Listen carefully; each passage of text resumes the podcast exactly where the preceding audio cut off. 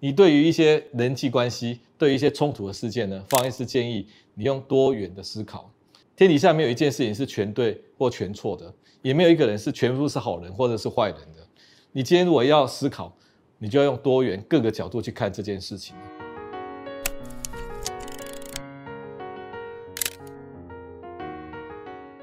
大家好，我是方世清医师，我在未来健康研究院。今天这一集呢，是我们养生系列的第五集。养生要靠自己，方医师提到几个办法，简称叫多多少少，少吃多走，少想多睡。我们不要期待说我们会找到什么养生圣品或千年灵芝啊，吃了之后呢，马上免去病痛，延年益寿。就像武侠小说里面一样。好像捡到武林秘籍的人啊，马上可以成为东方不败啊！甚至有人认为啊，基因编辑直接更改我们基因的设定啊，也可以制造出超级的人类。我们要知道，我们这个身体跟大脑是演化来的，不是被设计的，所以不太可能因为单点的突破就改变我们整个身体跟大脑使用的方式。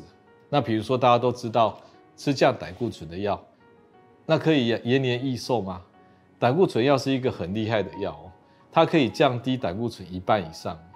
那降低胆固醇就可以延年益寿的吗？没有，它只减少了你心肌梗塞、脑中风的发生率，但是它同时增加了癌症、脑出血的比例。所以呢，总体来讲，它并没有延年益寿。那抗氧化剂总是很 OK 的吧？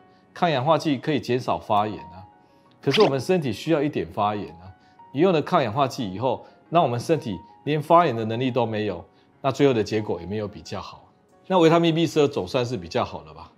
那 B 十二在做什么事情呢？B 十二是在让我们身体的化学反应，细胞里面制造更多的 DNA 跟蛋白质啊。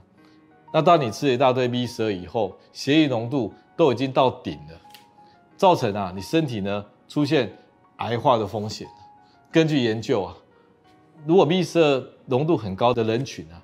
他得到癌症的机会啊，是正常人两倍到五倍，所以你不要以为说哈，吃这些很厉害的药，我们就成可以成为超级人类了。我们有时候去更改某一个点啊，虽然在那个点上得到一些好处，但是到最后啊，整体加起来呢，甚至得到一点坏处，是平衡的。这就是一种骨牌效应。所以方医师的养生方法呢，不是靠单点突破，不是用药物、用营养食品或基因改造。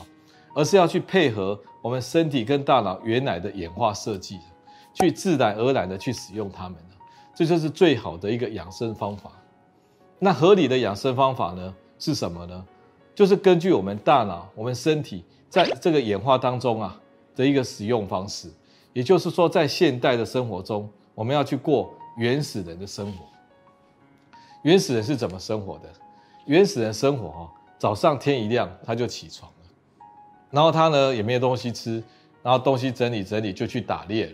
那走很久的路，打猎完呢回来之后呢，大家回来围个营火，那把这一餐给吃了。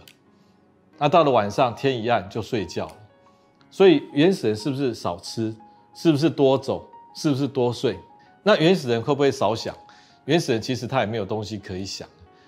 自从人类过群体动物以后啊，他大概有一个小小的部落。这一部落可能是一百个人左右啊，那你就是要应付这一百个人，那你身边可能有这几个最亲密的朋友，那你们沟通方式是什么呢？沟通方式呢？原始人就在沟通了，他们用图像思考，他们也没发展很多语言啊，所以他们在山洞上啊会画一些确居的牛啊，那告诉说，哎，这一个方向有牛哦，哦，所以这个沟通方法就是用图像，所以我们要尽量像原始人一样。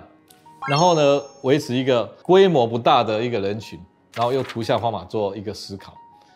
那我们现在的生活里面呢、啊，你要去减少你物质跟精神上的欲望，你就必须要少吃多走，少想多睡。那其中最难的是什么？就是少想，因为哈、哦，这个现在是一个资讯的社会，我每天都收到一大堆资讯的轰炸，我们很容易得到思考的暴食症。而且呢，我们很容易成为这个资讯社会的奴隶，随时有很多广告，随时很多短影片会让我们分心。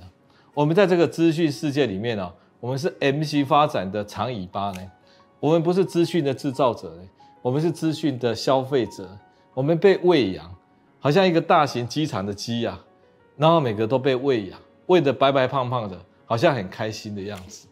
我们有点像是电影《骇客》里面那个机器人在喂养的的植物人呢，就好像一个一个人啊，然后身上插了很多电线啊，那每天做很多很酷的梦啊，然后我们就活得很好。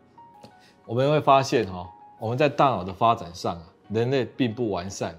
如果让这个呢，只能够应付一百个人左右的大脑去抵抗现在资讯社会的轰炸，我们还要跟 AI 竞争呢？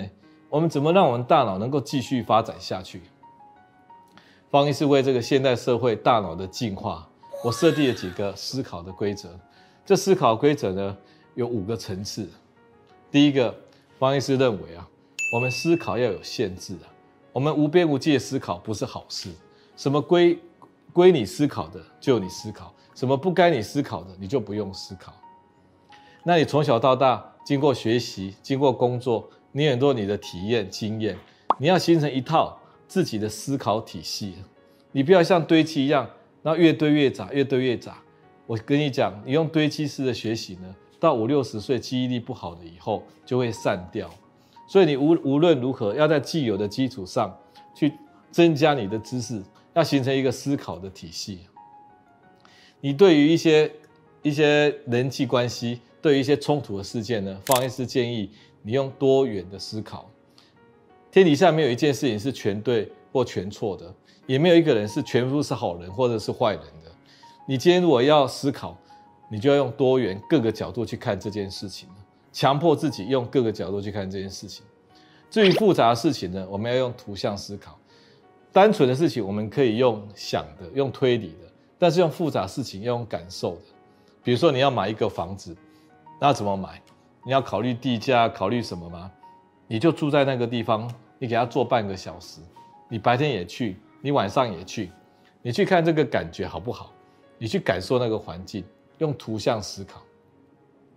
最后啊，你社会实践方面呢，方医师说要去掉自我，你要做去掉自我的同感，去掉自我的同感，也就是说，你要去感受这世界的美好啊，你要感觉人心的美好啊。你要去做你的社会实践啊，在在做这件事情之前，先把我自我呢弄小一点，甚至去掉自我，然后去感受它。比如说你去看一幅画，然后你就说，我觉得这幅画好好看，我觉得这幅画是用什么什么画的，我觉得这幅画呢应该可以卖很贵。方医师说这样子还不够好啊，因为你去审美啊，你这审查这个美啊，你最好把这个我拿掉。形成一个没有我，然后去跟这幅画、这个画家想要表达的感情产生共鸣、产生共振，这就是所谓没有自我的同感。